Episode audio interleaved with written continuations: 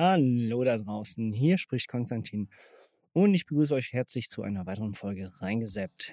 Den Anfang macht Chip and Chap oder auch genannt Chip and Dale und warum dieser Film eine der Überraschungen 2022 ist, erfahrt ihr gleich. Wir reden außerdem über Doctor Strange Madness of the Multiverse und die neue brandheiße Sendung Obi-Wan Kenobi.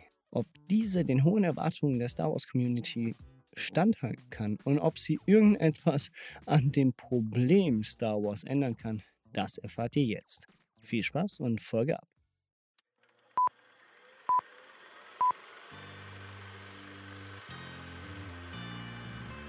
What you just said is one of the most insanely idiotic things I have ever heard. Everyone in this room is now dumber for having listened to it.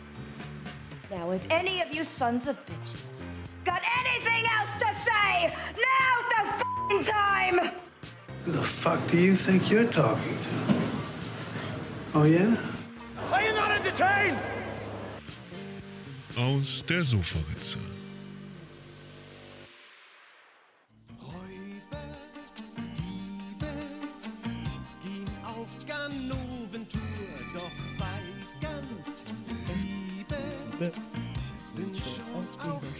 Spur. Ist der Fall auch schwer? Der Weg auf beiden sind stets für dich bereit. Chip, chip, chip, chip, chip und chap.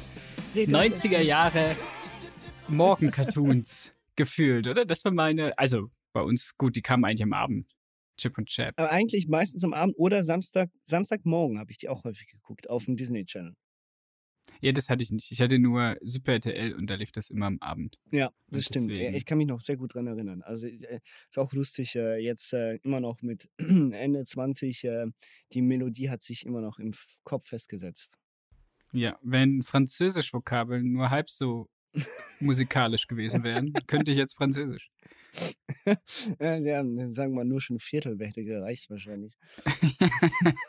Auf jeden Fall. Ähm, ja, wir reden über Chip und Chap für alle, die es mitbekommen haben. Denn auf Disney Plus ist seit zwei Wochen, anderthalb Wochen, Ja, ich glaube äh, anderthalb Wochen, ja.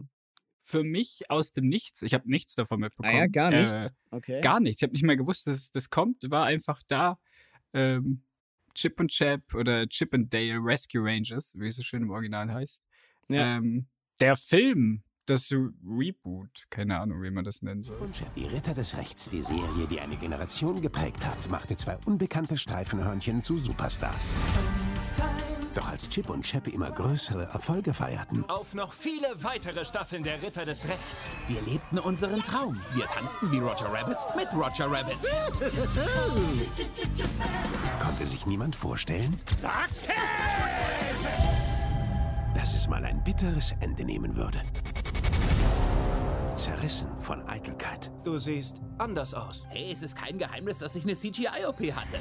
Verzehrt von Verlockungen. Meine Liebe zu Käse hat mich überwältigt. Ich liebe ihn so sehr. Mehr bitte? Mehr bitte? Könnten diese zwei Legenden für eine Wiedervereinigung bestimmt sein?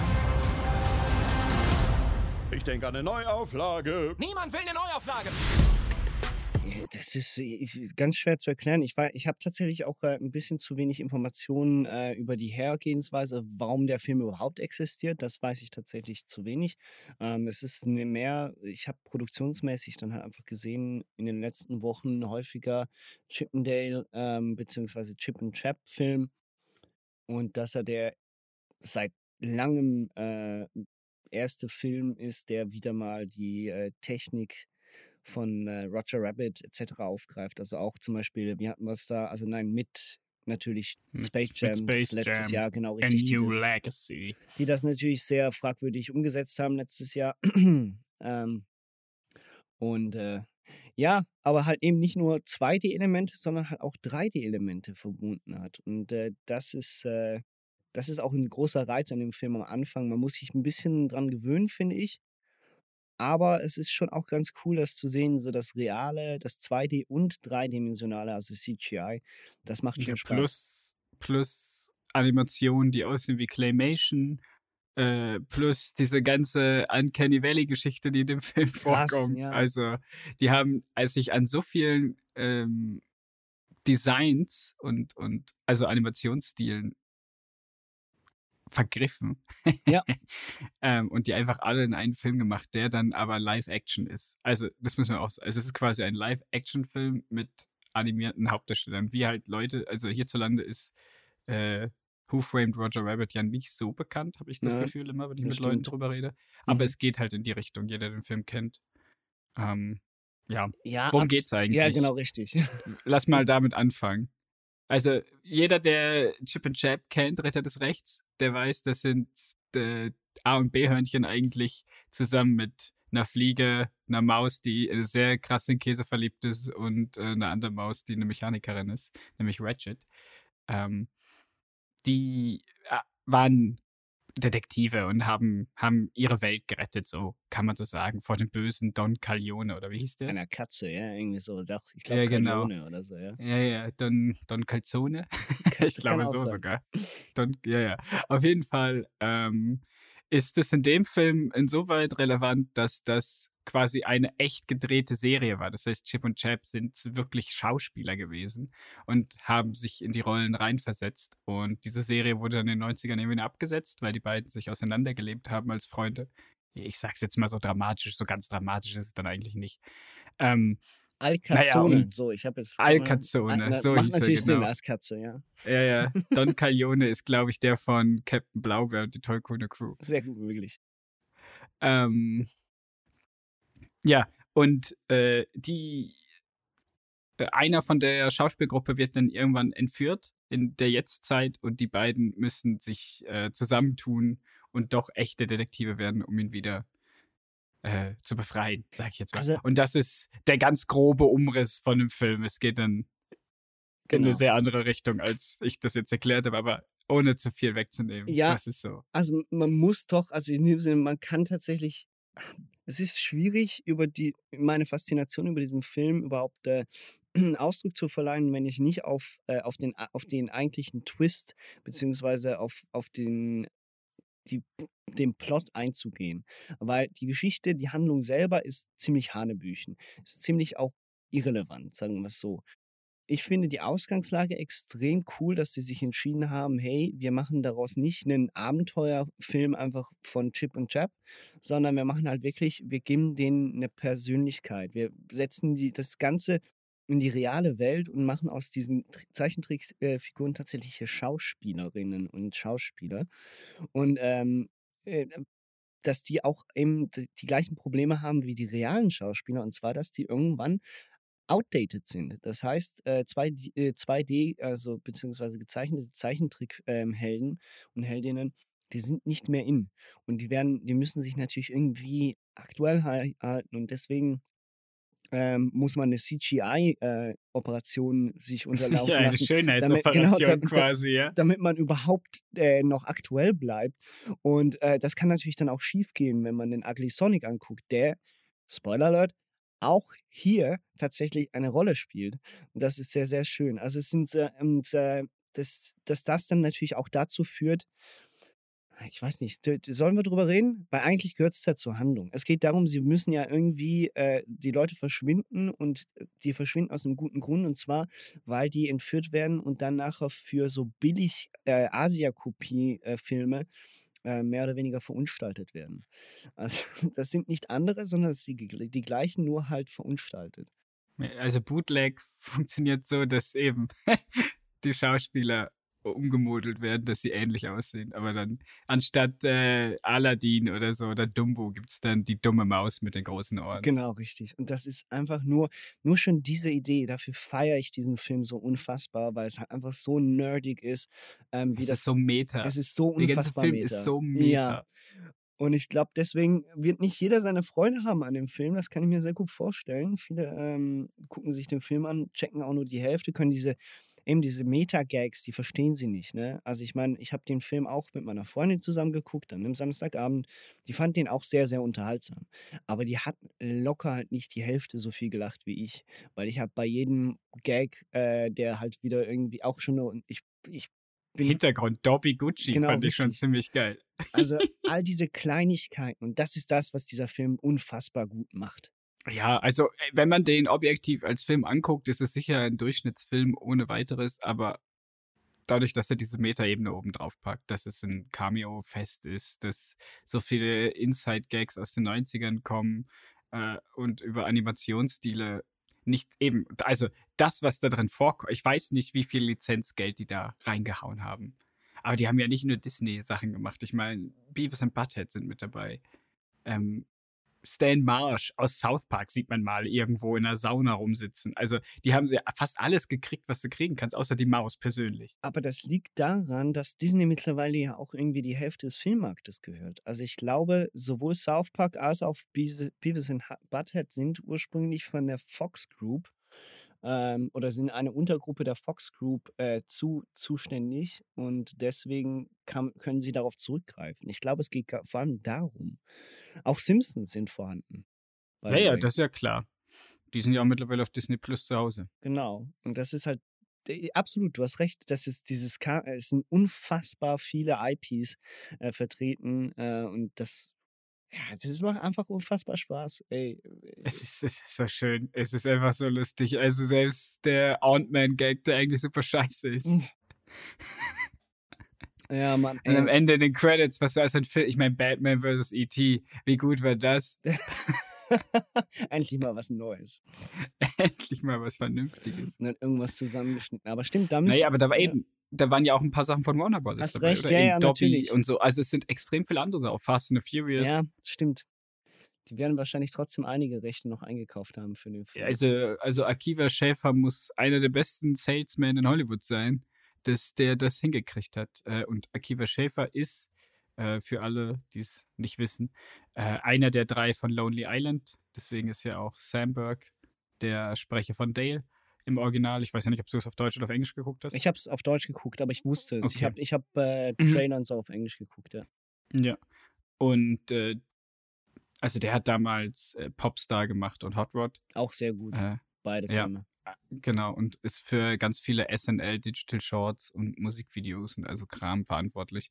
Ganz und, einfach, wer The Lonely Island nicht kennt, der äh, Ja. pausiert jetzt mal und äh, googelt mal schnell und äh, Googelt mal Dick in a Box Genau, Dick in a Box.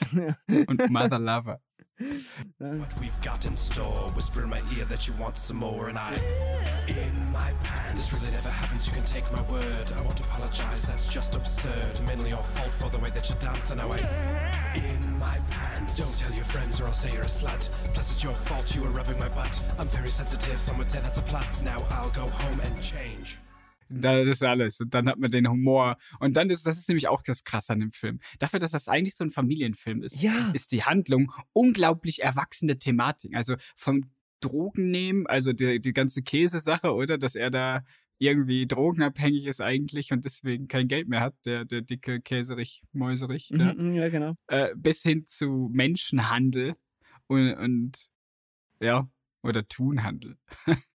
Ja, das ist aber genau, das war auch mein erster, na- mein erster Gedanke, so, nein, nicht mein erster, aber das war mein Gedanke, so nach knapp 15, 20 Minuten in dem Film dachte ich mir, das ist kein, kein Film für Kinder. Also ich meine, selbst Das die, die, genau die das richtig. früher geguckt haben. Genau richtig. Es ist, äh, das ist, und das ist doch schön. Das finde ich das Geniale, dass sich Disney da das getraut hat, gesagt hat, weißt du was, okay, gut, wir machen das mit euch und äh, wir machen einen Film wirklich für die uralten Fans von dieser Serie.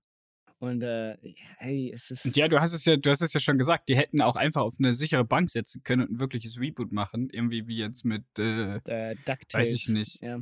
Ja, wie mit DuckTales oder jetzt mit X-Men 97. Ja. Absolut. Ähm, also, die, die, die hätten, aber nein, sie machen so einen Meta-Kommentar über den aktuellen Hollywood-Status von Animationsfilmen. Und äh, ja. Ich bin, ich hatte null Erwartungen. Ich habe es gerade schon beim Vorgespräch kurz gesagt. Ich hatte null Erwartungen. Ich habe mir den vorhin erst angeschaut, per Zufall eigentlich, und dachte nur so, heiliger Bimbam. Ey, es war Da müssen wir drüber reden. Ey, definitiv. Das war, das war besser, als ich erwartet habe. Wirklich, ich habe nichts erwartet. Also, der Film ist nicht sensationell perfekt Nein, oder so, absolut nicht. Null. Aber, aber er hat mich genau, ich bin, glaube ich, genau das Zielpublikum. Ja, ich auch. Ey, das ist wirklich, das ist, also ich habe äh, kurz bevor er erschienen ist, tatsächlich die ersten Kritiken gesehen und habe gesehen, dass er tatsächlich relativ gut wegkommt. Und da dachte ich mir, okay, Ähm, wusste aber nicht äh, in dem Sinne, um was es genau geht und wie und was. Und dann gucke ich mir den an und wirklich die erste Stunde hatte ich, glaube ich, fast durchgehend ein Dauergrinsen auf dem Gesicht. Irgendwann muss der Film natürlich die Handlung vorantreiben. Das ist so der Punkt. Der kann sich dann und ab dem Zeitpunkt muss ich sagen, geht dem Film auch ein wenig die Luft aus. Also wenn es dann wirklich darum geht, um, um als sie dann entführt werden und gerettet werden müssen und so weiter und so fort, das ist dann nicht mehr so. Das ist dann halt mehr so äh, wirklich wie eine uralte ähm, Episode von Chip und Chap, äh, was sich halt nicht für eine für einen richtigen Film eignet. Also beziehungsweise was nichts Spezielles ist. So, das ist halt der Punkt. Ja. Es ist, es ist nett, aber dann nicht mehr mehr. So. Und es gibt dann immer noch ein, zwei Gags, aber die Gags, die, flauen, die, die, die flachen natürlich wesentlich ab, weil der Film muss ja irgendwann dann auch äh, ja, zu Ende gebracht werden. Ja, und der muss ja immer mal selbstständig sich tragen über die Geschichte. Und das ist ja das, was wir auch gerade gesagt haben. Die Geschichte ist jetzt nicht das, der Höhepunkt des Films. Und deswegen Null.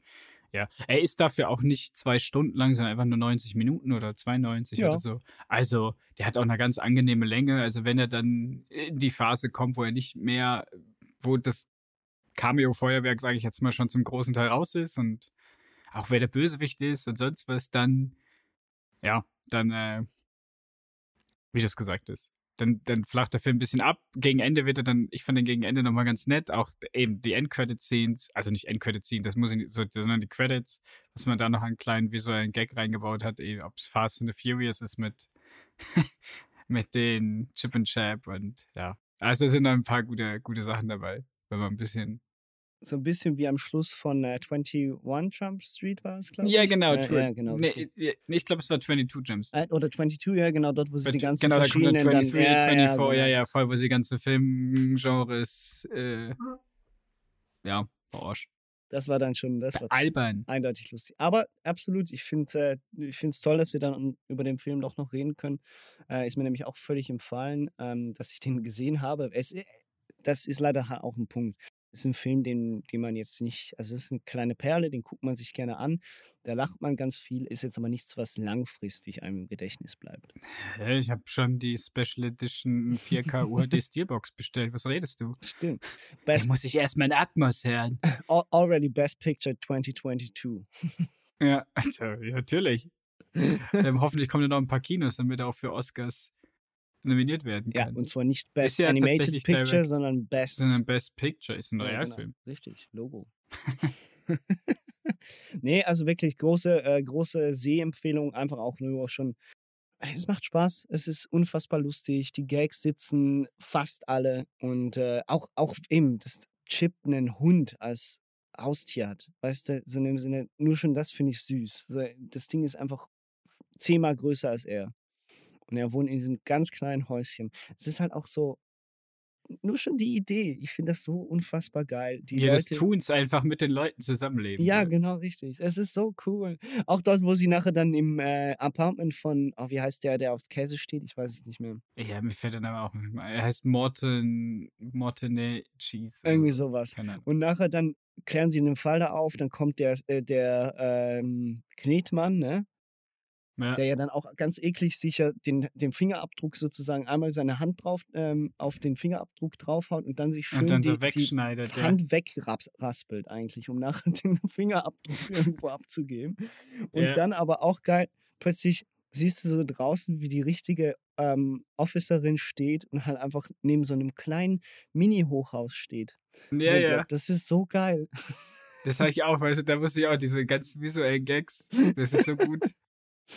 Es ist einfach, guckt ihn. Es, es, es, es schadet nichts. Also jeder, der was mit äh, Chip und Chap anfangen kann, jeder, der was mit Metagags anfangen kann, also beziehungsweise insbesondere auf Animationsfilme der 90er und Anfang 2000er Jahre steht und auch aktuellere Beispiele, der kann sich das locker antun. Mhm.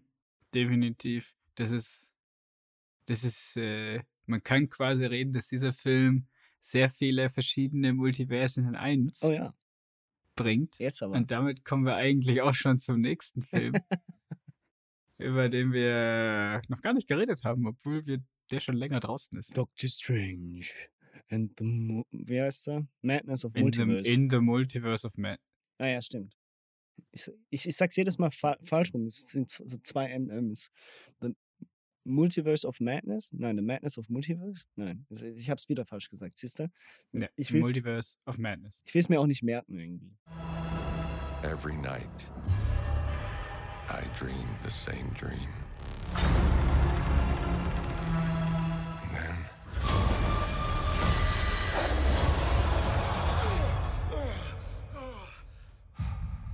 the nightmare begins.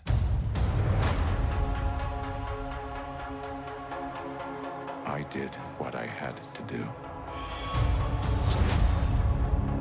to protect our world. You cannot control everything, Strange. You opened the doorway between universes. And we don't know who or what will walk through it. Wanda, what do you know about the multiverse? Viz had his theories. He believed it was dangerous. Was right. Okay. So schlecht. Mhm. So, so grauenhaft ist dieser Film. Ey, nee, also der ist ja jetzt auch schon bald einen Monat draußen, ne? Ähm, zu dem Zeitpunkt, wo wir es aufnehmen. Und äh, ich habe den. Du hast den in der Premiere geguckt, oder? Ich habe ja in der Premiere, ich bin um Viertel nach fünf am Mittwoch rein. Also, Also ich eigentlich weiß vor nicht, wie das Premiere. heutzutage. Vor, ja, also ich weiß nicht, wie Premiere heutzutage noch funktionieren. Früher gab es ja eine Vorpremiere um Viertel nach acht, einen Tag früher. Ja. Jetzt kannst du schon um 14 Uhr mittwochs die erste Vorstellung, obwohl der Donnerstag offiziell erst anläuft. Also ich weiß auch nicht. Aber ich bin um die, ich bin relativ früh rein. Ja, diesmal nicht mit den ganzen krassen Nerds wie bei Spider-Man, wo es wirklich ein anderes Kinoerlebnis war, weil Leute ja, geschrien und geweint und geklatscht haben. Und das war jetzt noch sehr human. Also, als dann gewisse Charaktere aufgetaucht sind im Multiverse of Madness, ähm, da ist vielleicht dem ein oder anderen erwachsenen Mann in meiner Reihe äh, ein, ein kleiner Freudenschrei äh, entflossen, aber Ja, ich sag jetzt nicht Du wem. bist ja auch gefühlt schon 50 Jahre alt, ähm, hast ja auch ganz viele 80er Jahre Horrorfilme dazu mal gesehen und warst im Kino und deswegen ist der natürlich der ganz vielen Metagags sind dir aufgefallen. Nee, aber vor allen Dingen, mir ging es um die Fantastic Four. Ach so, natürlich. Mir geht um Reed Um Richards. Ich weiß nicht, Uiuiuiui. Ich habe äh, von, ich hab von Dings geredet. Von den Von- Illuminati. Ja, von den Comics, Illuminati, alles klar. Ja, natürlich. Ich war, ich war jetzt gerade, ich war, ich war immer noch in der Meta-Ebene von Chip und Nein, Chap nein, nein, nein. Ich war schon bei den Figuren, Genau, ich die auftauchen. äh, bevor wir jetzt überhaupt mal weiterreden, um was geht's denn überhaupt in Doctor Strange und The Multiverse of Madness? Ganz genau. Ja. Ähm, Doctor Strange Multiverse of Madness setzt eigentlich da an, wo WandaVision aufhört. War ja auch damals schon so kommuniziert worden vom großen Mauskonzern, dass, äh, dass der erste, die, also WandaVision und äh, Multiverse of Madness die beiden Filme sein werden, die TV und halt die Filmwelt zusammenbringen. Und zwar richtig, dass das auch eine einheitliche Geschichte ist. Ähm, nämlich Wanda, die ja nach dem Verlust von Vision so ein bisschen komplett am Rad dreht, ähm, möchte ihre Kinder zurückhaben. Und Dr. Strange und, äh, mit Hilfe von America Chavez, so müsste sie, glaube ich, heißen. Äh, aha, ähm, die durch, nicht mehr, ja, stimmt. äh, die durch, ähm, ja, durch die Multiversen springen kann, ähm, versuchen sie aufzuhalten. Also besser gesagt, Wanda möchte ihre Kinder aus einem anderen Universum holen und braucht dafür die Kräfte von America Chavez, die durch Multiversen hüpfen kann. Und Doctor Strange versucht das dann zu verhindern. Dieser Plotpoint wird schon in den ersten 15 Minuten eigentlich rausgehauen. Und fand ich eigentlich auch sehr überraschend. Hätte ich jetzt nicht mitgerechnet, bin ich ehrlich, dass da nochmal, dass sie da jetzt direkt als Big Bad Evil ähm, kommt. Fand ich aber, fand ich aber eine gute Überraschung. Hat mir gefallen. Ja, es, ich fand es ein bisschen, also gut, vielleicht erklären wir noch, äh, ist das, sollen wir es so zusammengefasst lassen oder sollen wir noch ein bisschen weiter erklären? Ich glaube, alles andere wäre Spoiler. Ja, alles andere ist Spoiler. Also, das heißt, ich fand tatsächlich, das auch schon der größten, den, den größten, also der Kritikpunkt wäre übertrieben. Aber das ist das, was mich ein bisschen an der, dieser Handlung gestört hat, habe ich dir da, habe ich dir auch schon erzählt gehabt. Ich verstehe diese ganze Geschichte um, um Wanda und dass sie ihre Kinder zurückhaben möchte, all das Zeug, das verstehe ich ja. Ähm, wir haben, und am Ende von WandaVision hat sie ja auch ja schon diese leichte Läuterung gehabt. Das heißt, sie hat gemerkt, alle sind tot, sie hat keine Kinder, ähm, also beziehungsweise Vision ist tot vor allem und sie hat keine Kinder. Ähm, und ich habe diesen, ich, für mich war nicht bewusst, dass sie am Ende von WandaVision immer noch unfassbar angeknackst war, so rein geistig. So, klar, Logo ist sie sowieso, sie ist Wanda, aber sie ist Scar Scarlet Witch, aber das, ich finde, da hat man irgendwo ein bisschen verpasst, dieses Character Development nochmal aufzuzeigen. Aus meiner Sicht. Klar, Logo, man kann auch sagen, ja, ey, die hat, kein, die hat ihre Kinder verloren, in Anführungszeichen verloren, sie hatte ja nie welche, ähm, und Vision verloren. Aber für mich ist das ein bisschen zu simpel und macht diesen Charakter, der ja eigentlich doch sehr vielschichtig sein kann und der vor allem unfassbar stark ist in diesem Universum, ein bisschen flach. Und insbesondere dafür, dass sie eine der stärksten und besten äh, weiblichen Charaktere in dem Marvel-Universum ist, ist es mehr so, ich, ich kriege immer mehr den, den, die, so das Gefühl, dass eigentlich alle männlichen Superhelden im Marvel-Universum sind mega geil und alle Frauen im Marvel-Universum sind entweder zu schwach, sterben oder werden wahnsinnig. So, ähm, klar, Logo, das hat sicher auch mit den Comics zu tun, dass das tatsächlich häufig auch ein bisschen daher kommt, weil die Comics ja auch mehrheitlich männliche Helden hatten und ich weiß es nicht, das wirst du mir sagen können. Aber ich finde, da hat sich die Handlung das ein bisschen zu einfach gemacht. So, dass sie nachher dann einfach crazy ist, fertig. Und dass sie jetzt automatisch die Böse ist. Ja, also wie gesagt, es hat mich ja auch überrascht, dass sie jetzt direkt krass von Anfang an dann so böse ist, oder? Ich hatte jetzt erwartet, dass der Film vielleicht sich noch ein bisschen Zeit nimmt, äh, um das nochmal genau zu erklären. Ähm, Im Retrospekt muss ich aber sagen, dadurch, dass sie ja das, das Darkhold, dieses Buch hat, was ein Jahr verführt und was der Film ja, ja auch zeigt, dass auch ein, ein, ein anderer Doctor Strange aus einem anderen Universum dieser Macht äh, untergeworfen wird oder und deswegen auch vernichtet werden muss. Ähm, zeigt ja eigentlich, was für eine Macht dieses Darkhold ausübt. Und da äh, Wanda ja sowieso schon so einen leichten Bruch hat und in der Endcredit-Scene von WandaVision sie mit dem Buch ja da sitzt und sich das reinpfeift, wie ich gute, eine gute Salami schnitte. Äh, und man ihre Kinder hört, die so sagt, Mama, hilf uns. Und sie dann wahrscheinlich merkt, dass es noch verschiedene Multiversen gibt, wo es Kinder. Das wird alles nicht gezeigt, das ist bisher das Offscreen. Das muss man sich alles ein bisschen ja. zusammenreimen. Da hast du vollkommen recht. Das ist sicher nicht, nicht die große Erzählstärke von Multiverse of Madness. Ähm, genauso wenig wie, dass wir sehr wenig Multiversen sehen, dafür, dass es Multiverse of Madness Stimmt. heißen soll. Ähm, also, das sind sicher beides gerechtfertigte Kritikpunkte. Den Rest Fand ich aber ziemlich geil. Ey, gar keine Frage. Bevor wir jetzt auf, bevor wir jetzt auf die, ähm, auf, auf den Rest eingehen, also auf das, was uns gefallen hat, weil das ist, oder was mir gefallen hat, und das ist das meiste. Ähm, für mich ist der größte Schwachpunkt tatsächlich die Denkweise. Aus meiner Sicht ist Scarlet Witch ziemlich dumm. Also, das heißt, Spoiler Alert, ähm, wenn ihr es nicht hören wollt, jetzt bitte zwei Minuten vorspulen. Ich halte mich kurz. Das, diese Frau tatsächlich denkt, dass Kinder aus einem anderen Universum, Multi, äh, Universum, die aber dort ihre Wanda haben, tatsächlich in Ansatzweise irgendwie ähm, sie als Mutter akzeptieren könnten, das ist ja unfassbar naiv. Das ist unfassbar dämlich, wenn wir ehrlich sind. Ja, ich glaube auch, dass das vom Darkhold kommt. Das Darkhold ist einfach da, die Schwachstellen des Besitzers zu nehmen und die, die Ängste zu vergrößern, oder? Die, die denkt ja schon gar nicht, die, kann, die denkt gar nicht rational. Die versucht ja auch nicht mal mit Hilfe, sie versucht ja nicht mal irgendwie das Mädchen, das da die Kräfte hat, einfach nur mal mit der dahin zu springen und zu gucken, was mhm. los ist. Oder? Ich meine, die könnte sich auch ein Universum raussuchen, der die andere Wanda tot ist ja. und ihre Kinder noch leben. Aber gut. Gut, also, ja. äh, Spoiler Alert zu Ende. Ich glaube, wir gehen gleich voll in den Spoiler-Talk wieder rein, aber sonst können wir den Film nicht wirklich besprechen, sonst regen wir uns nur über Allgemeinheiten auf.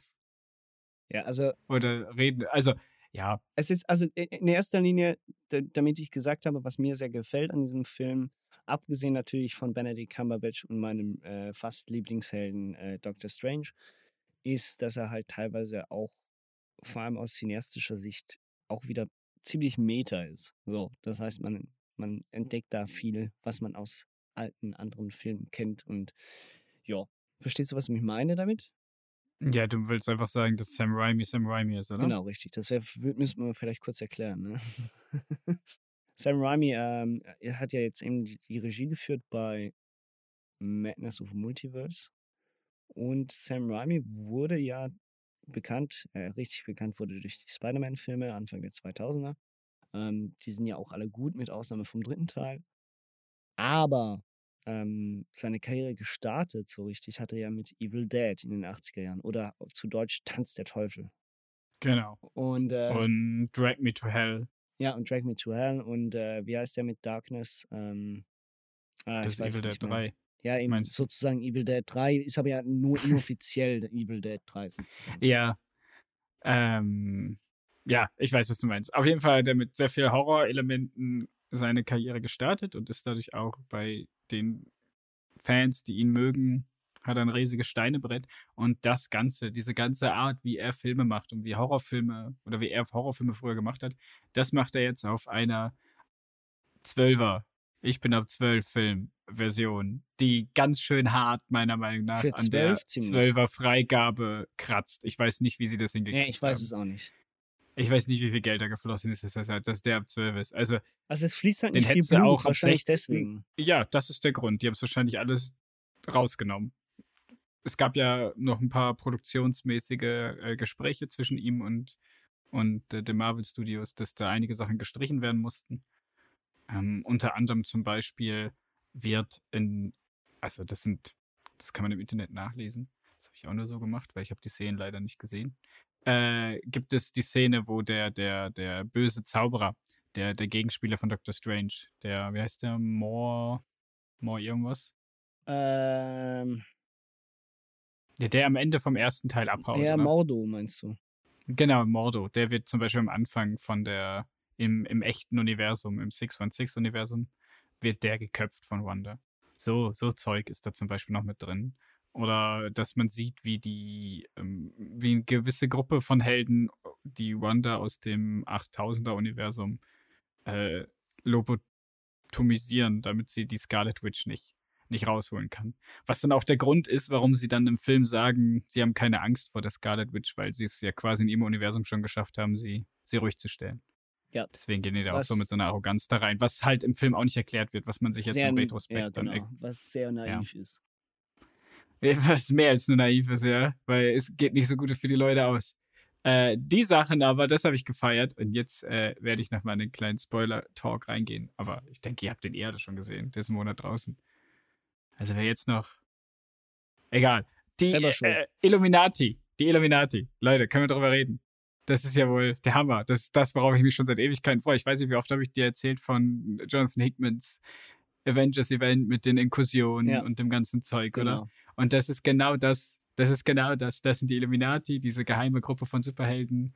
Äh, ja, ist jetzt nicht das Kreativste, die Illuminati zu nennen, aber mein Gott, Comics sind Comics. Also kurz erklärt, um, ähm. Illuminati sind ja eigentlich, das ist eine Gruppierung von, äh, von Helden, die darauf guckt, ähm, dass diese verschiedenen Universen nicht aufeinander prallen oder wie genau?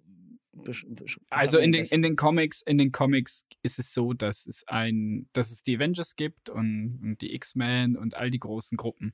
Und davon die, die schlausten und die besten haben sich nochmal nach einer Geheimorganisation äh, unterzogen, um nicht ganz so moralisch einfache Fragen zu beantworten und äh, umzusetzen. Zum einen ist sind die dafür zum Beispiel verantwortlich in den Comics, den, den Hulk ähm, auf einen anderen Planeten zu schießen, kurz bevor der Civil War ausbricht. Ah, Hulk Planet. Genau, Planet Hulk und danach äh, World War Hulk, wo dann Hulk wieder auf die Erde kommt und so ziemlich jeden Superhelden auseinander nimmt, weil der halt angepisst ist. Äh, in den Filmen ist Hulk ja selbstständig mit dem Quinjet da weggeflogen. Ja. Ähm, und äh, unter anderem sind sie dann in einem der etwas neueren, sag ich jetzt, aber das ist auch schon wieder zehn Jahre her, das, das Event. Ähm, ein der neuen Comics-Events sind sie dafür zuständig, dass eben diese Inkursionen, die auch in dem Film Multiverse of Madness behandelt werden, dass zwei Planeten aufeinander oder zwei Universen aufeinander prallen. Und der Ausgangspunkt ist halt irgendwie die Erde. Warum und wieso erkläre ich jetzt nicht. Vielleicht kommt das noch in den Film. Ähm, und, und müssen halt die schwierige Entscheidung zu treffen, dass wenn es Erden sind, die genauso besetzt sind und bevölkert sind wie ihre eigene Erde, äh, die nämlich auszulöschen. Ja, okay. Und das ist halt Genozid, oder? Und gewisse Charaktere sind halt nicht dafür, für den Genozid und gewisse schon. Und jetzt haben wir so eine ganze Light-Version davon mal bekommen mit dieser ähm, Illuminati-Gruppe aus der 8000er. Und das sind dann halt eben Reed Richards oder von den Fantastic Four, die noch nicht da sind, aber darauf freue ich mich ja schon am meisten, seitdem der Film angekündigt wurde, dass es einen geben wird, weil die ersten zwei offiziellen und was auch immer diese Ausgeburt des Teufels war, dieser dritte Film, äh, die zählen nicht. du meinst den mit Miles Teller und äh, Michael B. Jordan, oder? Ja. Was, was war das? Bitte. Das ist, also, ein, ein Meisterwerk. Ein, ein, der Fantastic hieß der zum Glück noch. ähm, ja, und äh, das fand ich halt cool. Ich bin froh, dass man das jetzt endlich sieht, weil ich lieb's, ich lieb's. Ich bin froh, dass diese Storyline langsam Fahrt aufnimmt und bin sehr gespannt, ob sie das überhaupt irgendwie umsetzen können. Ja, ne? Also das ist so meine große Frage. Wo soll das alles enden? So, wo wollen wir da überhaupt hin?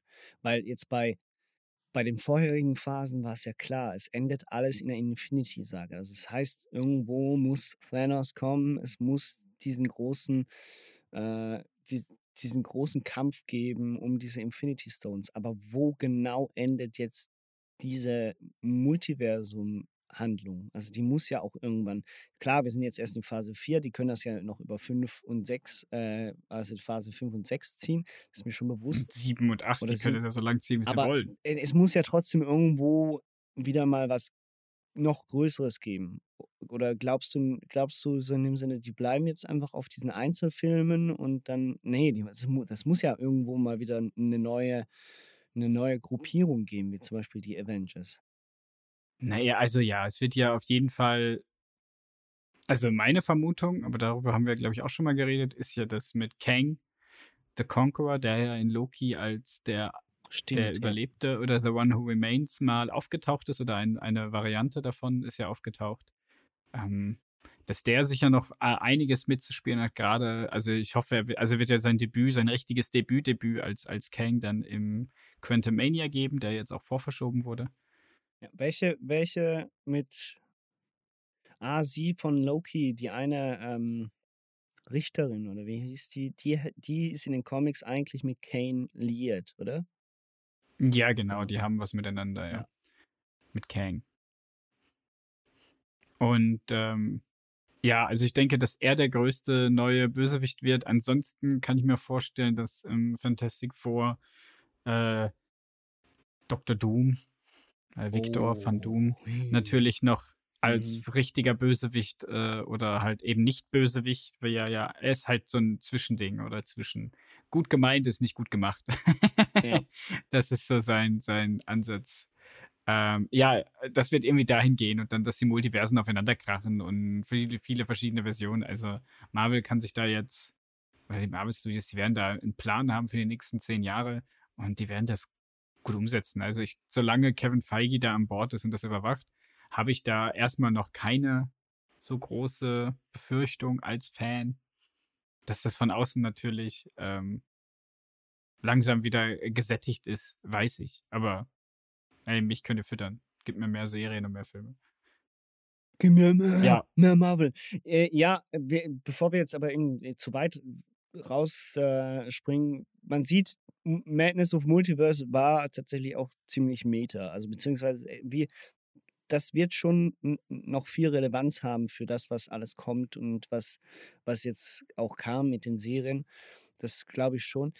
Ist denn der Film aber auch gut? Das ist die Frage. Ist denn der Film, hä- hält denn der Film auch irgendwie äh, einen, einem an, an der Stange und, und äh, ist es ein guter Doctor Strange-Film?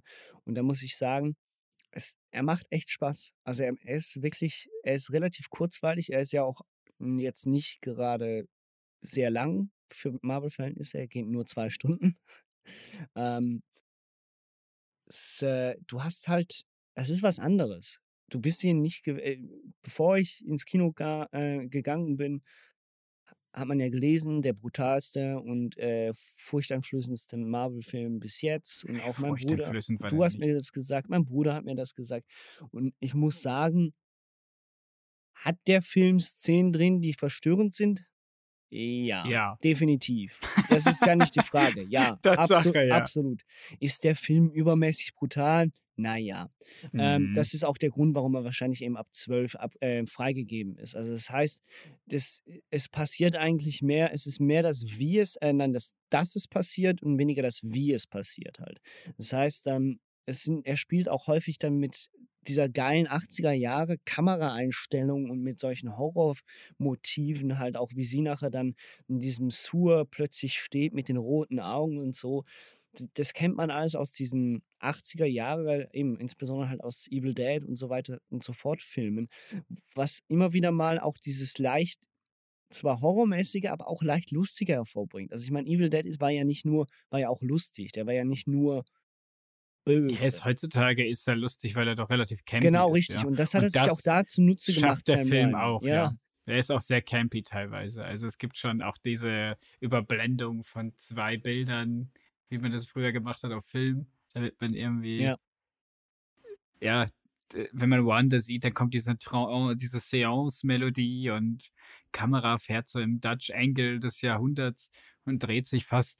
Und ja, Ja, und Zwe Zweikämpfe immer so die Kamera ähm, eigentlich aufs Gesicht der, der Person gerichtet und ist ganz komisch, immer im Kreis sich bewegen. So äh, Sachen, die du heutzutage so gar nicht mehr filmen würdest. Aber es sieht halt einfach, es ist lustig. Es, äh, äh, also in dem Sinne, in dem Moment fühle ich mich mehr amüsiert, als dass es mich irgendwie erschreckt.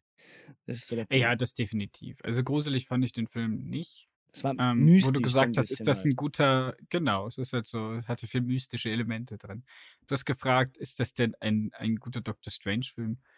Und ich muss klar sagen, ja, weil wenn ich, also anhand der Comics ist dieser Doctor Strange-Film viel, viel näher Ja? An den Comics Ah. als der erste Teil. Okay. Der erste Teil ist viel zu, viel Clean. zu Marvel, viel Ja. zu clean, viel zu sauber für einen Doctor Strange-Film. Du hast diese coolen äh, In- Inception-Elemente drin, oder? Die es in den Comics eigentlich nicht so gibt, dass die sich irgendwie die Welt zu Verhalten machen. Das haben sie halt aus dem Inception geklaut. Ähm, und der macht Spaß und der sieht auch gut aus. Aber der Film war jetzt viel mehr Doctor Strange, nämlich Sachen aus der Unterwelt, komische Sachen. Dieses, dieses durch Träume sind, sind äh, die Augen in ein anderes Universum und so ein Kram, oder? Also, das ist ja wirklich so sowas von absurdes Comic-Geschichtchen.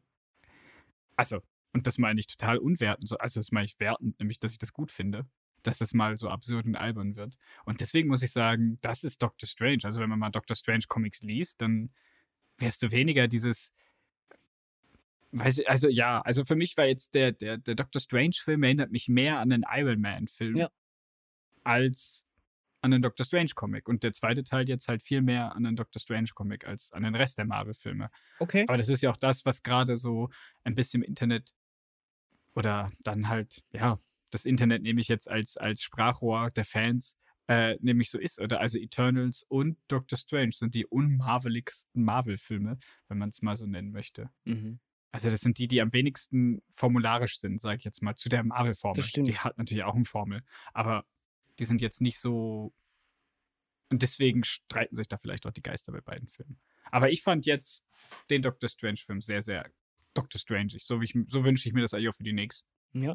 Ja, also er macht sicher, er macht vieles anders. Er, das Geile ist ja auch an, an Doctor Strange mit, äh, mit der Figur, mit dem, mit dem Helden, mit dem, mit den Multiversen, die er jetzt auch bereisen kann und so weiter und so fort. Das ist natürlich, das ermöglicht ja auch viel mehr. Da hätten sie vielleicht tatsächlich auch ein bisschen mehr rausholen können, wie du gesagt hast. So in dem Sinne, es, Definitiv, ja. es, es bleibt ja eigentlich bei geschätzt drei, drei drei. Universen, die wir, die wir richtig besuchen und dann halt noch ein paar, wo wir durch Die eine. Szene oder was, wo sie durchfliegen. Genau, Ja. also das, Aber das habe ich in What If auch schon besser gesehen.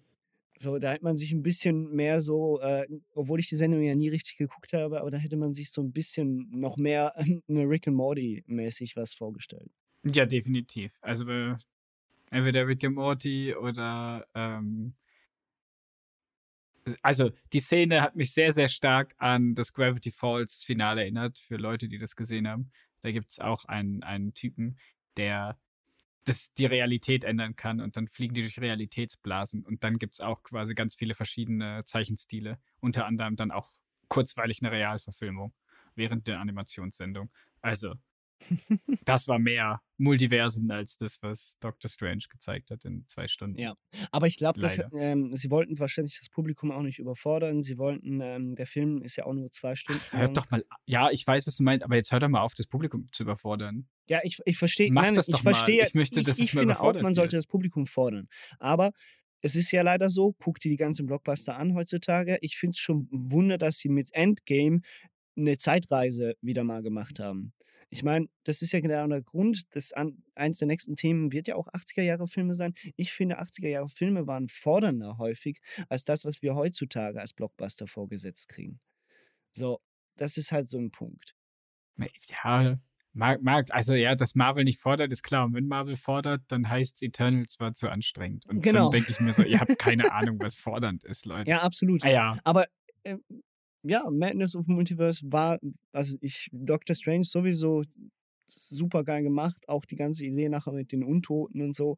Das ist natürlich, äh, ja, das macht viel Spaß. Das finde ich auch super zu gucken und so. Die gesamte Storyline selbst ist jetzt Ich vielleicht nicht die gutes- Stärke. So. Also ich fand es ein gutes Doctor Strange-Abenteuer. Ich kann es Ja. nochmal wiederholen. Es ist nah an, an Doctor Strange Comics dran. Es ist super campy, ja. Hat mir aber gefallen, wie du auch sagst, sehr unterhaltsam in der Art und Weise, dass äh, gewisses Character Development zu schnell geht oder nicht ganz eindeutig ist, ist sicher eine Schwäche von dem Film. Ähm, dass es in guter alter Marvel-Manier natürlich dann am Ende in der Endcredit-Scene wieder heiß gemacht wird auf das, was noch kommt. Ja. Ich sag nur, Charlize Theron's Charakter wird noch eine große Rolle spielen, wenn sie sich nach den Comics orientieren. Ähm, und ja, also es war eine coole Einzelstory, so wie das früher in Phase 2 auch der Fall war. Also wenn du dann Iron Man 2 hast oder irgendwie Thor 2 und so. Das sind so diese Filme, okay, jetzt müssen wir mal unsere Charaktere wieder einzeln, oder? Und gucken, wer kommt an und wer nicht. Und dann können wir gucken, was wir mit denen zusammen alle machen. Ja, auf jeden Fall macht's Lust auf das, was jetzt kommt, äh, auf noch mehr. Also es, es bleibt so. Also es, der Film hat sicher mir, bei mir keinen Unterbruch, ähm, für einen Unterbruch gesorgt, was die Sättigung an, an Marvel angeht. Also das heißt, äh, ich, ich habe Bock jetzt auf äh, Tor 4, obwohl ja ich ja überhaupt kein Fan von Tor 3 war und es immer noch der gleiche Regisseur ist. Aber der erste Trailer war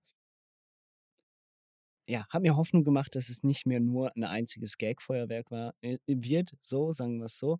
Und der zweite hat mir auch noch Bock gemacht, der zweite Trailer, falls du den schon gesehen hast. Ich glaube, ich glaube noch nicht, nein. Habe ich noch nicht gesehen. Also der, beim zweiten sieht man dann auch endlich den Bösewicht. ah, doch, Und stimmt. Ich habe ihn gesehen, ja, absolut. Ja, Mit äh, bin auf Lord Voldemort gespannt. Gore, Gore, der Zerstört. Der, der? der, der, Godslayer? der God. The God Butcher. The God Butcher, stimmt.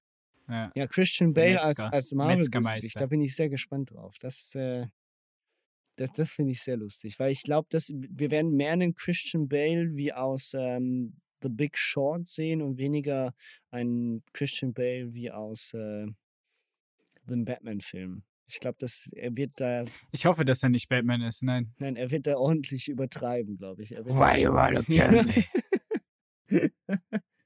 es ist, es ist auf jeden Fall, ähm, ja, interessant, was da jetzt in den Filmen vor allem auch als nächstes auf uns zukommt. Und äh, bei den Serien, ja, äh, kommen jetzt als nächstes zwei Frauenserien. Ähm, einmal Miss Marvel, ne? Ähm, 12. Juni ist es, glaube ich. Und äh, ein, Ja, nächste Woche. Entschuldigung? Diese Woche, oder? Also ja, Kommt die diese schon, nicht? Woche, genau richtig. Und ähm, dann ähm, im August kommt She-Hulk. Was ich ja überhaupt nicht erwartet habe, dass das tatsächlich mehr so Richtung äh, Anwaltsgeschichte äh, geht. Ja, sie ist halt Anwältin. Ja, ja, das äh, habe ich aber gar nicht damit gerechnet eigentlich. A superhero is a trial by fire. Who's gonna protect the world if not people like you?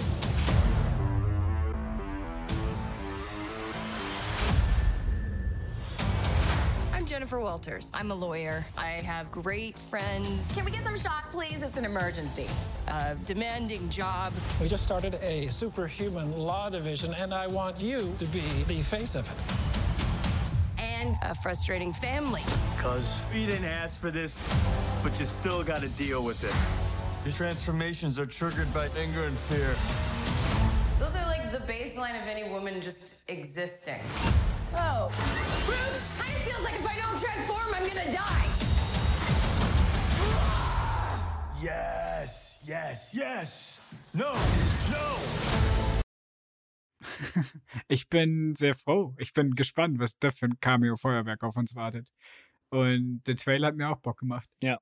Also, wie gesagt, das Einzige, wo ich jetzt weniger Lust drauf habe, ist die Miss Marvel-Serie. Obwohl ich Kamala Khan und Miss Marvel in den Comics eigentlich relativ angenehm finde als Figuren.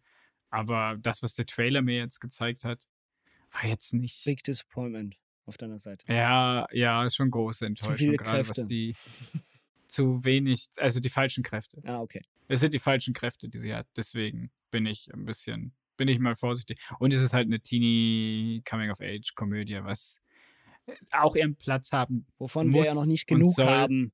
Gen ja, nur halt, ich habe mich daran satt gesehen und bin auch, glaube ich, nicht mehr ganz so das Zielpublikum. Aber ich werde es trotzdem gucken. Das ist das Problem als Fan. wir müssen ja. Wir haben eine Pflicht. Vermisst. Ich kann ja nicht. Ich habe ich hab eine, eine Pflicht gegenüber meinem inneren Nerd-Instinkt. Genau. äh, was, was kommt eigentlich an Filmen noch das Jahr? Tor? Eben der Torfilm. Und dann dürfte es auch bald der Quantumania sein, oder? Kommt der, der kommt aber erst 2023, oder? Den haben sie auch nochmal gewechselt. Der eigentlich war es ja geplant. Ja, der kommt ja früher jetzt. Genau, der kommt jetzt früher. Ähm, ich weiß es jetzt gar nicht mehr. Äh, Black Pan Panther kommt äh, im, im November angeblich. Ja, wahrscheinlich wird der nochmal verschoben. Ja, also Thor und Black Panther kommen noch dieses Jahr. Genau. Wenn alles ah, ja, nach und, Plan äh, läuft. Dann kommt noch das, äh, das, das, das, das, äh, Guardians of the Galaxy Special, oder? Ja, plus das Halloween Special. Am 31. Ach ja, das kommt auch noch. Mein Gott. Ja. Da bin ich gespannt. Das ist eigentlich schon. Ach, stimmt. Mit Werwolf. Sie haben The Marvels und Ant-Man gewechselt, oder? So genau, das. ja. Ja, und dann müssten sie eigentlich langsam in, auch mal wieder ankündigen, was 24 von 25 kommt, oder? Also, und, und weil irgendwie. Wäre dieses Jahr wahrscheinlich ja, fertig. Wir sind oder? langsam durch. Wir sind langsam durch, ja. Phase 4 ist Also- dann bald mal fertig. Genau. Ja, Phase 4. Bis jetzt, äh, ja, hat's Spaß gemacht. Mal gucken. Vielleicht bin ich nach Tor 4 anderer Meinung. Vielleicht äh, beerdige ich dann dieses Franchise für immer. Nee. Das Tor-Franchise. nee. Was ich, ähm, was ich nie gedacht hätte, was ich jetzt wieder aus äh, den Tiefen äh, von Six Feet Under ausgegraben habe, ist äh, die Star Wars Prequels. Und ähm, habe dann nachher ein, Teil 1 und 2 wieder begraben und Teil 3 rausgenommen. Und ähm, habe den dann tatsächlich äh, mir wieder irgendwo hingestellt, weil ich aus einem bestimmten Grunde wieder richtig, richtig, richtig Bock auf Star Wars habe. Und das liegt an einer gewissen Star Sendung. Wars Visions. Genau, Star Wars Visions. Ja, tatsächlich auch eine gute Serie. Nein, wir reden natürlich jetzt über. hm, Über was reden wir schon? Über Obi-Wan Kenobi. Leave us alone. When the time comes, he must be trained. Like you trained his father? You still want Kenobi. He's gone. Maybe you've been looking in the wrong places. I want every lowlife and bounty hunter to squeeze him.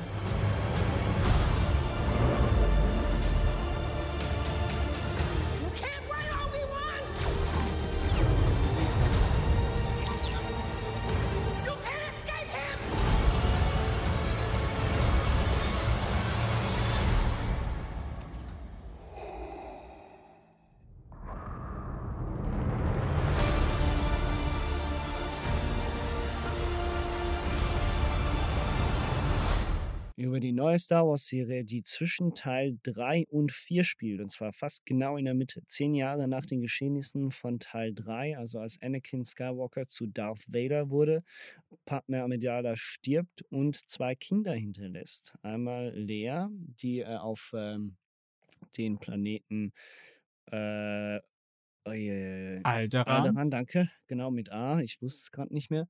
Alderan äh, Ich hoffe, mit diesem Planeten passiert nichts und als äh, Ziehtochter sozusagen vom dortigen, was sind das schon wieder? Senatoren? Ja. Vom dortigen Senator wird und gleichzeitig Luke, der auf Tatooine zu seinem Onkel und seiner Tante geschickt wird. Und Obi-Wan bleibt ja, wir wissen ja, das aus Teil 4, natürlich in der Nähe von Luke und gibt auf ihn Acht. Und wir sehen äh, in dieser in diesen sechs Folgen, ich habe jetzt nur die ersten zwei gesehen, nur dass du das weißt, du hättest die dritte wahrscheinlich schon gesehen haben. Natürlich habe ich die Genau. dritte schon gesehen. Du hast die dritte noch Ich habe nicht die dritte gesehen? noch nicht gesehen und ich weiß, dass da Das ist die ganz viel auf gute mich von den wartet. aber Ich dreien. wollte, ich wollte, ich ja, ich will mir da immer zwei Folgen aufsparen, damit ich eine Stunde gucken kann ungefähr. So, ähm, Die geht 50 Minuten. Die, ah, die okay. geht 50 Minuten, das wusste ich gar nicht. Ja. Ähm, Also 40 Minuten plus 10 Minuten. So, und auf jeden Fall, stimmt. So, und auf jeden Fall funktioniert natürlich, muss da irgendwo dazwischen ja mal was passieren.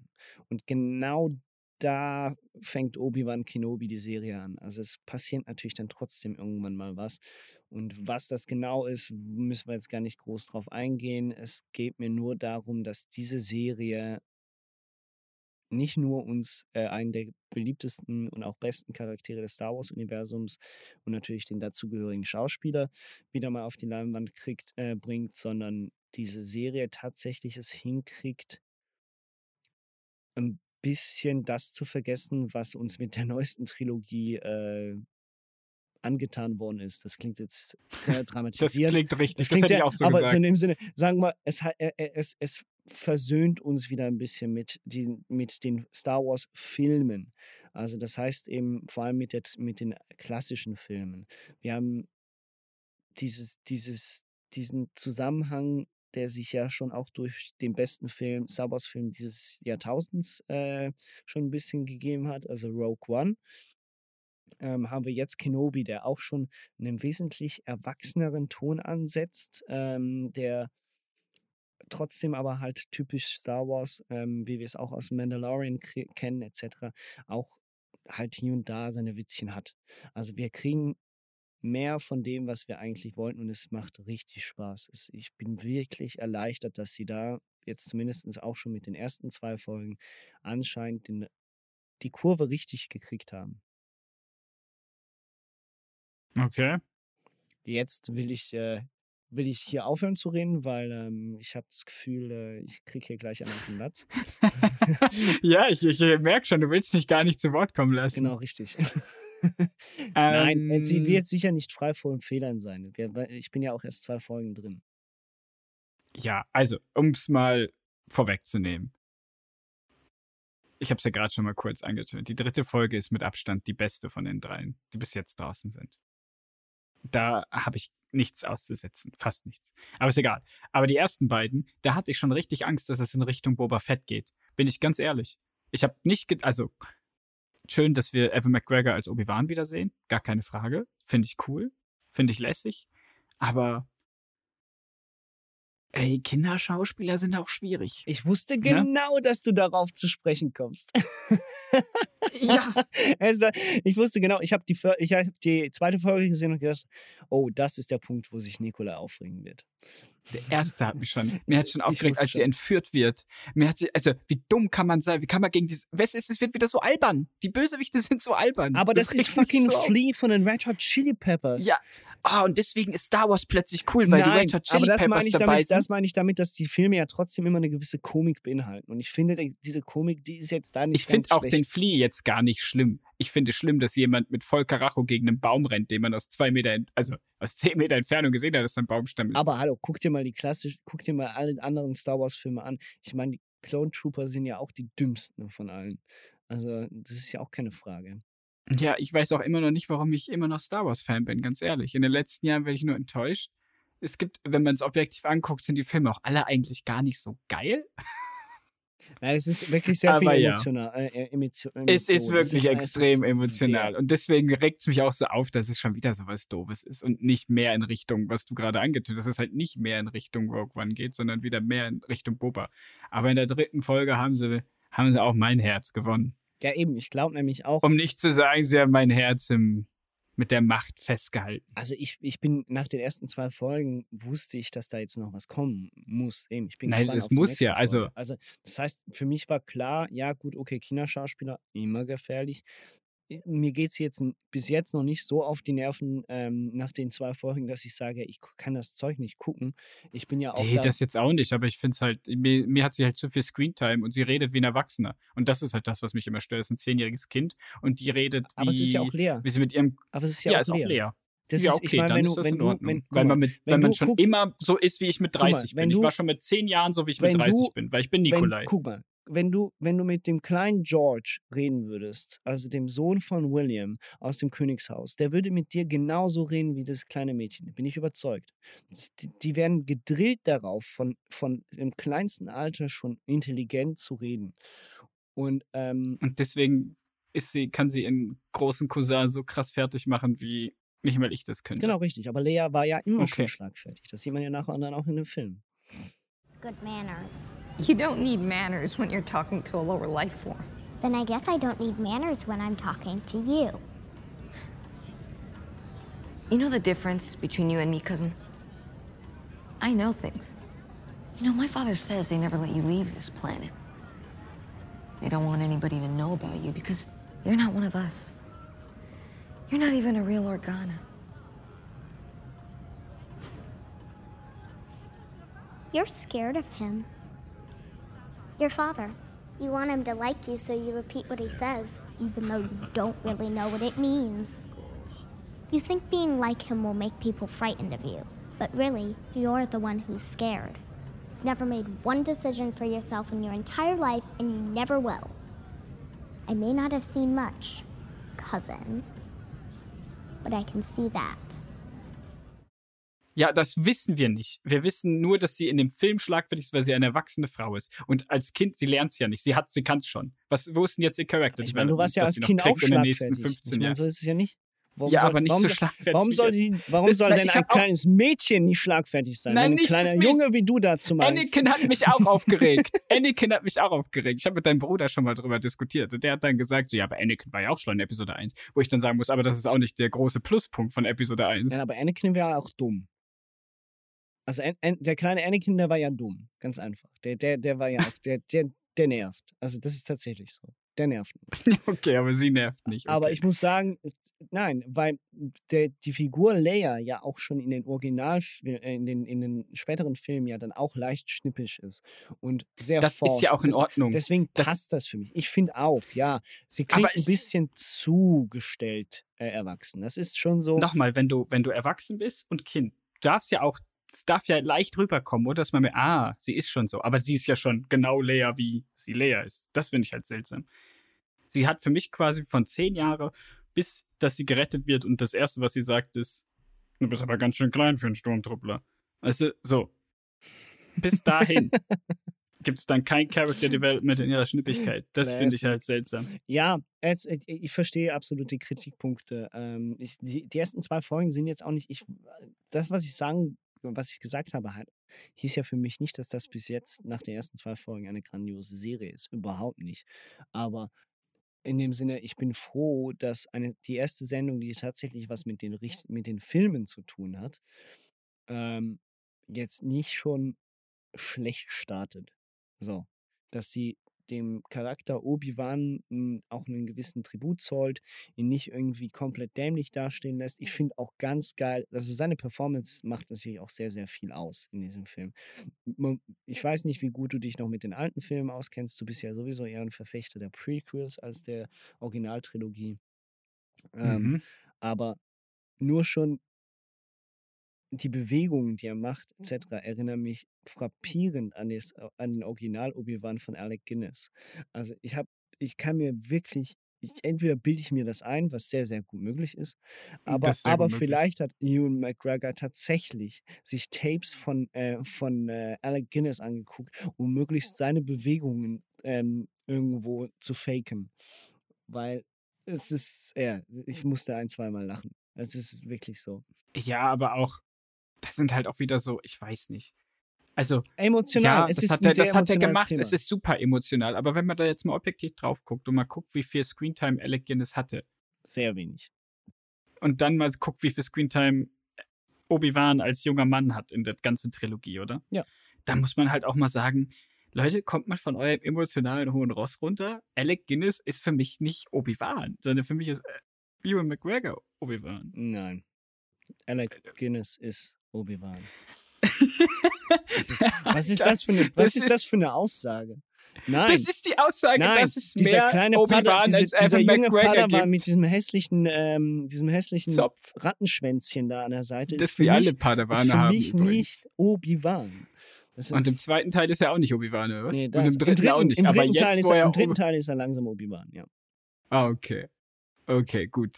Aber ja, ich sag, es ist sehr viel Subjektivität. Es ich muss ehrlich sagen, ich weiß nicht mehr, was ich mit Star Wars. Ich guck's, weil es mich doch irgendwie unterhält und weil ich auch up to, up to date bleiben möchte, falls da noch was, irgendwas Geiles kommt mit Star Wars. Aber ich kann es immer nur wiederholen, was mir mal mein ehemaliger Mitarbeiter gesagt hat. Star Wars ist einfach die IP mit dem geilsten Merch und den schlechtesten, Das ist so. Bis jetzt. mit dem schlechtesten Film, so quasi, oder? Aber sie haben das geilste Merch dafür, dass sie so Kackfilme haben. Ja, also es ist tatsächlich so, ich weiß aber nicht, ich finde schon, ich bin auch, ich bin ganz beruhigt, was sie in den letzten Jahren jetzt mit der Star Wars-Reihe machen, beziehungsweise so Mhm, viel war es ja nicht, Fett. aber das, was jetzt rauskam, äh, Boba Fett, darüber lässt sich streiten, ist auch nicht mein Fall, aber es gab Leute, die fanden das amüsant und fanden es cool und es ist ja doch ein gewisser, es ist zumindest besser als der neunte Teil. So, ähm, Ich habe vorhin war ich auf Klo. Das war besser als der neunte Teil. Ja, ich, definitiv. Ähm, riecht auch, riecht auch Tag. besser als Teil 9. Ja. Ähm, unwichtig, auf jeden Fall bin Macht ich ganz. noch mehr Bock auf Star Wars als Teil 9. auf jeden Fall. Auf jeden Fall. Oh mein Gott. Ähm, auf, auf jeden Fall, was ich aber definitiv froh bin, ist, dass mir, dass sie das ernst nehmen. Also, dass sie diesen, dieses Debakel mit der, es ist mit der neuesten Trilogie ernst nehmen und tatsächlich auch eingestehen, okay, gut, nicht offiziell sagen, dass die Filme scheiße waren, würde ich auch nicht machen, aber wenn ich von der Chefin, also von der, von der Star Wars-Sparte, die Chefin, wei- ist mir der Name entfallen, wenn die sagt, es wird keine Trilogie in der nächsten Zeit geben, es wird, wir werden probieren, dieses auf, auf Standalone-Abenteuer, dieses Star Wars-Universum aufzubauen, dann bin ich da schon ganz, bin ich wesentlich beruhigter, als wenn ich wieder hören würde, nächstes Jahr kommt der, die nächste Trilogie raus. Weil dadurch haben sie viel mehr Möglichkeiten, auch mal was Schlechtes zu produzieren, was aber dann halt auch auf der anderen Seite ganz bestimmt wieder auf irgendeiner anderen Basis was ganz Gutes produziert wird. Also ich meine, Obi-Wan Kenobi wird keine schlechte Sendung werden am Schluss. Also nur schon nach den ersten zwei Folgen, die dritte sei ja noch mal besser. Ich glaube nicht, dass sie das in den letzten drei Folgen verkacken werden. Überhaupt nicht, glaube ich nicht. Ähm, Andor, was jetzt rauskommt, wird ganz bestimmt mehr von Rogue One bringen.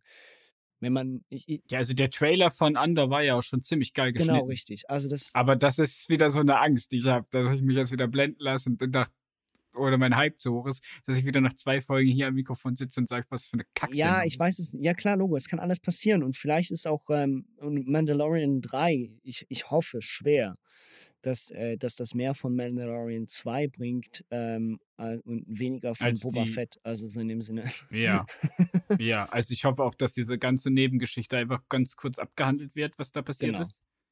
Und dass wir dann bitte Grogu bei den Jedis sehen. Also- ich habe keinen Bock mehr auf dieses kleine Geschöpf. so, so sehr ich, so sehr ich ähm, die Marvel-Serien liebe, ich wünschte mir mehr, also ich wünschte mir mehr, dass Star Wars auf Serien geht und dass Marvel weiterhin ähm, aber auch noch ganz kräftig bei den Filmen bleibt.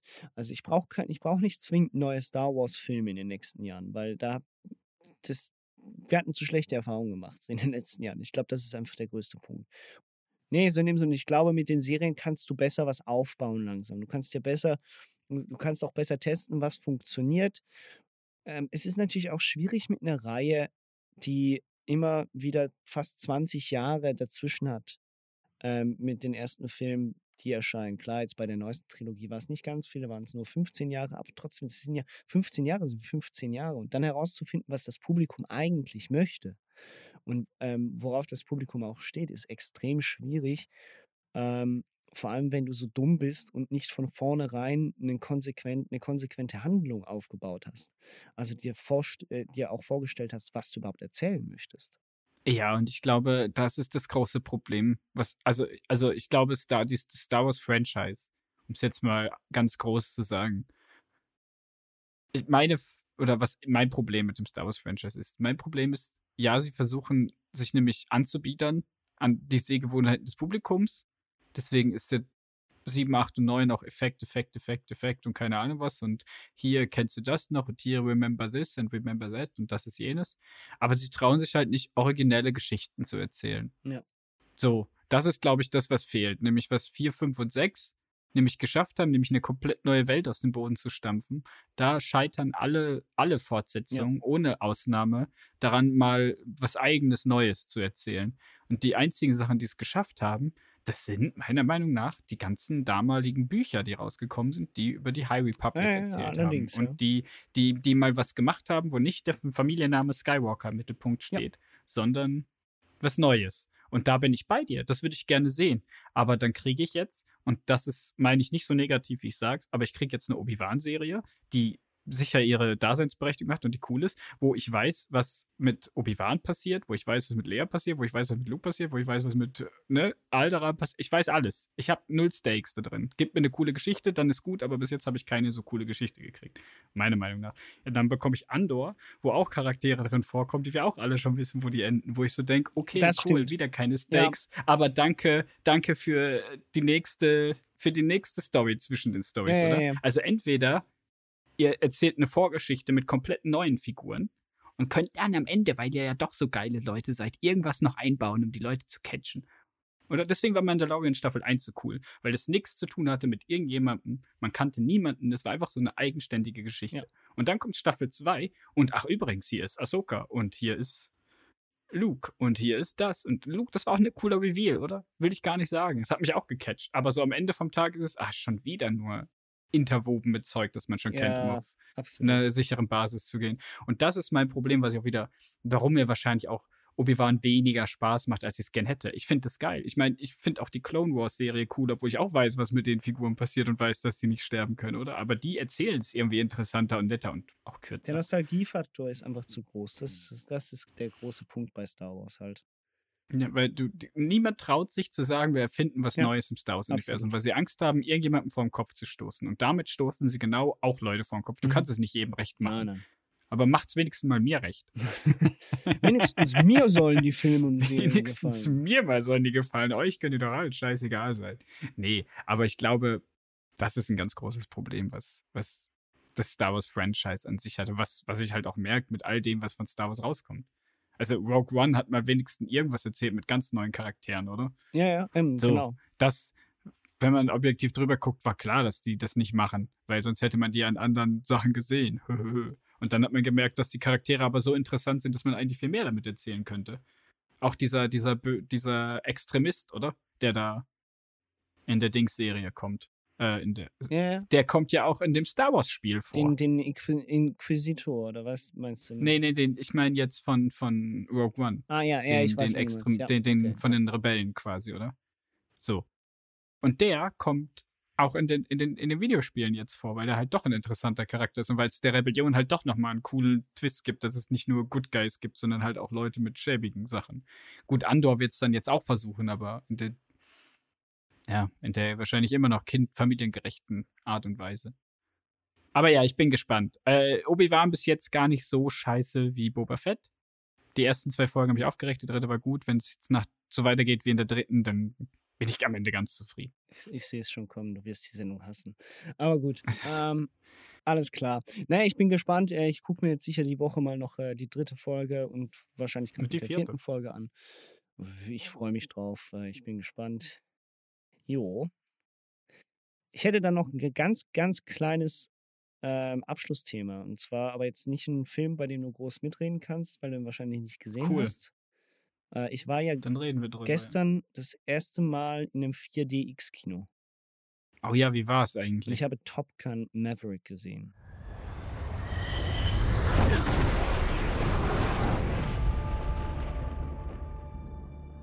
What do we have here? Yeah, here I thought we were special. Fellas, this here's Bagman. Hangman.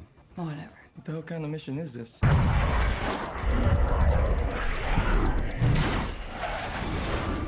Everyone here is the best there is. Who the hell are they gonna get to teach us? Also Top Gun äh, kennt, glaube ich, vom Namen her fast jeder. Der erste Teil ist stilistisch.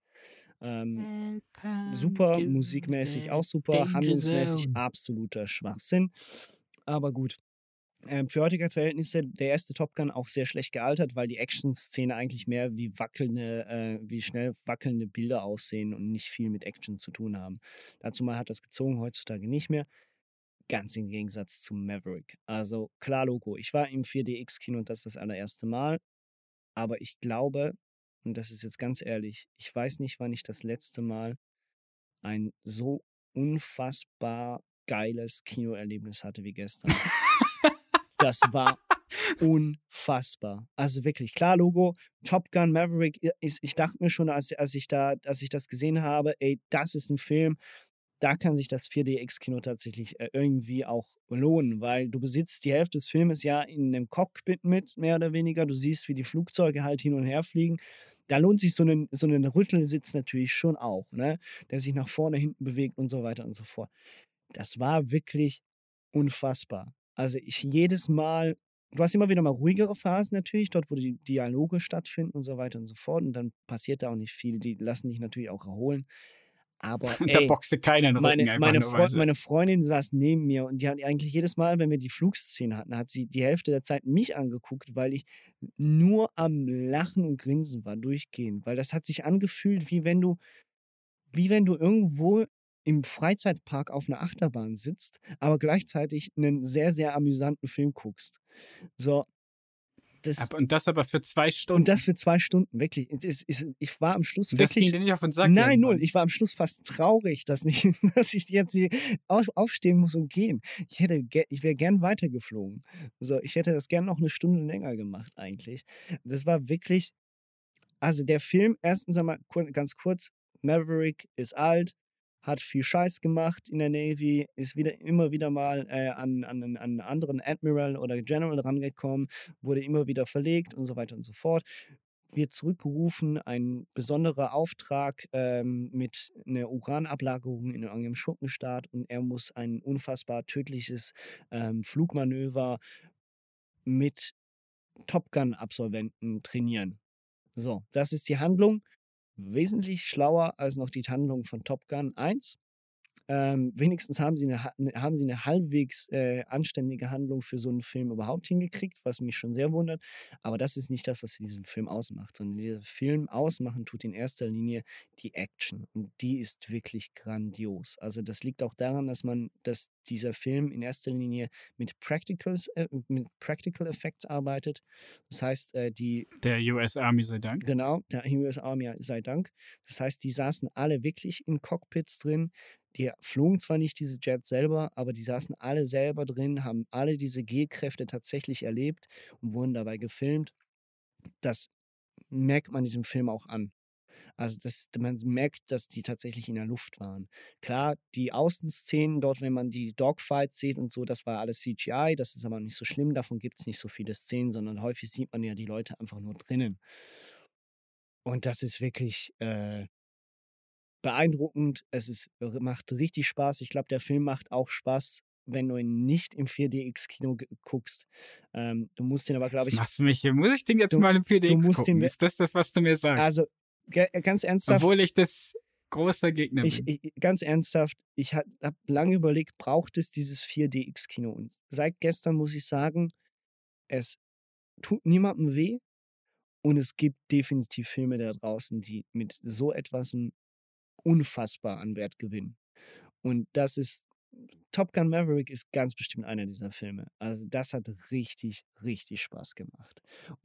Okay. So, unfassbar viel Spaß gemacht. Es ist auch ein guter Film. Also, ähm, es ist jetzt nichts außergewöhnlich Gutes, aber es ist wirklich ein guter Actionfilm. Er macht Spaß. Ähm, er hat tolle Schauspieler drin.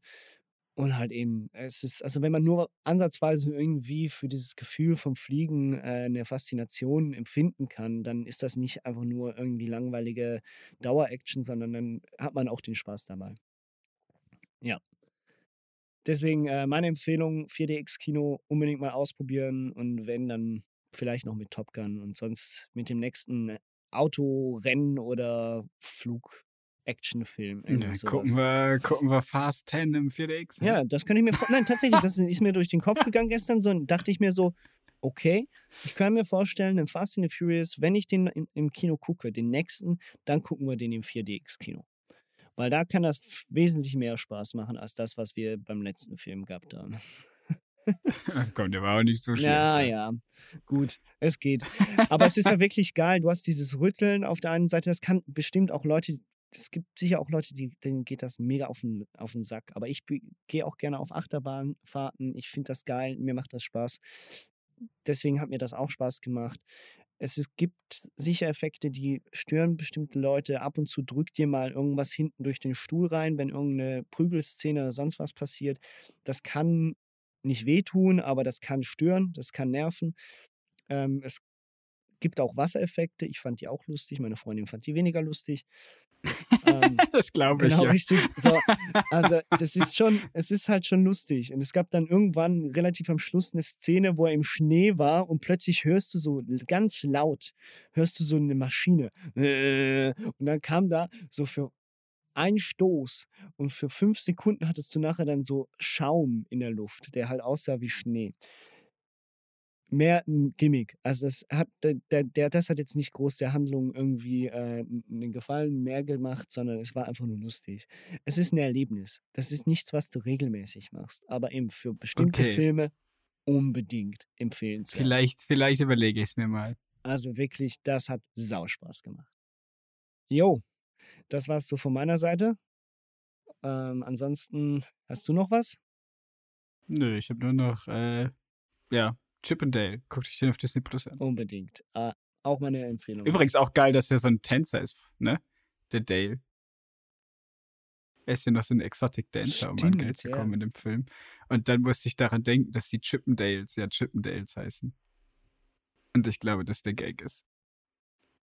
Dass er bei den Chippendales tanzt. Aber ja.